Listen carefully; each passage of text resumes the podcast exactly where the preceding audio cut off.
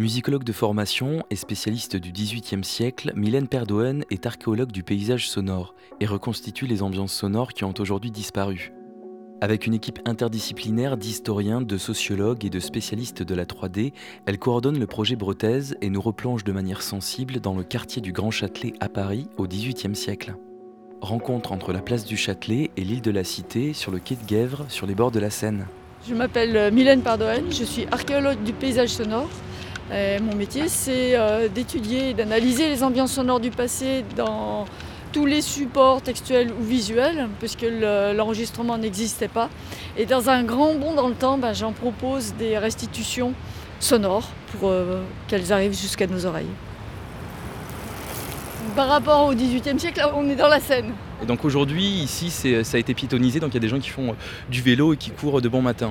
Oui, et à l'époque, on avait plutôt euh, tous les métiers de la Seine, une zone quand même bruyante.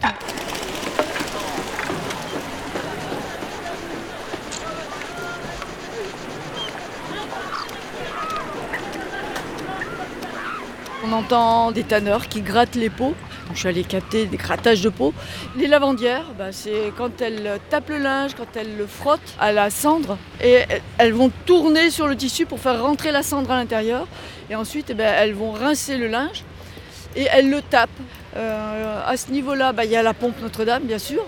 Donc le petit et le grand moulin, où là, ça a été une restitution à partir d'un moulin à l'ancienne.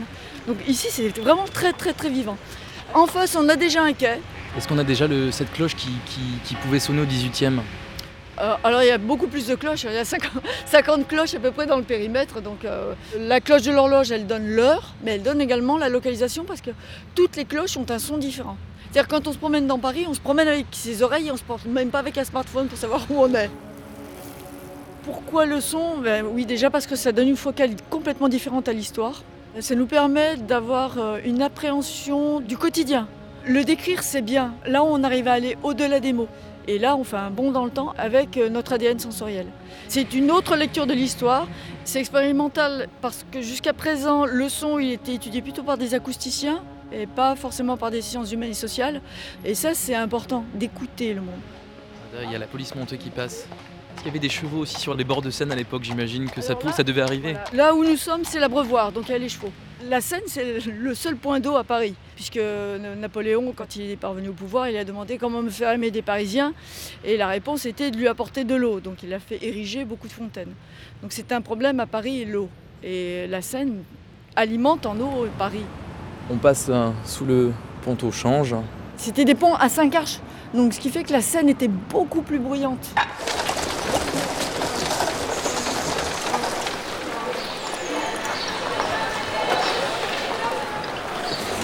Comment est-ce que vous travaillez aujourd'hui pour reconstituer ces sons-là du, Paris du XVIIIe siècle? Vraiment, tout est bon. La littérature euh, plus classique euh, comme Louis-Sébastien Mercier, mais on a également les articles de journaux qui sont intéressants, les PV de police, les, registres. Ils nous permettent de connaître euh, tout le positionnement des artisans, par exemple. Ça, c'est important pour, pour, connaître l'ambiance de la rue. Et après, on a les acoustiques. Alors, pour les acoustiques, c'est très difficile. Sur le quartier, il n'existe plus du tout d'acoustique de l'époque. Donc, on va en dehors de Paris et puis on essaye de retrouver des lieux qui ont à peu près les mêmes euh, caractéristiques. Euh, ce qu'il faut savoir, c'est qu'en France, on a un très riche patrimoine artisanal. Et notamment euh, les compagnons du devoir qui exercent encore les métiers de la façon très contemporaine, mais ils ont une phase obligatoire sur la façon dont ils doivent utiliser les outils anciens pour les restaurations. C'est fabuleux, on prend contact et puis on va, on va enregistrer. Ah ben voilà des oiseaux on les cherchait. Il y en a quelques-uns là. Il y en a quelques-uns sur la droite, oui. Ils font pas beaucoup de bruit ceux-là. La recherche elle continue. entre la première version qui est en ligne également et la douzième, il y a eu des amendements euh, plus ou moins importants où euh, j'avais pas beaucoup d'informations sur la nature qui était présente. Et donc la douzième version tient compte de, ces, éléments-là.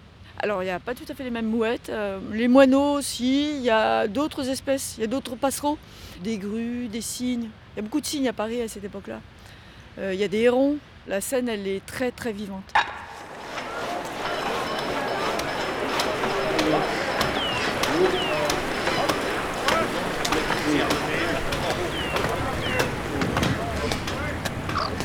On revient dans le 21e siècle. Hop, ça y est. Quai de Guèvres. Paris 4e arrondissement. Et nous sommes bien en 2018.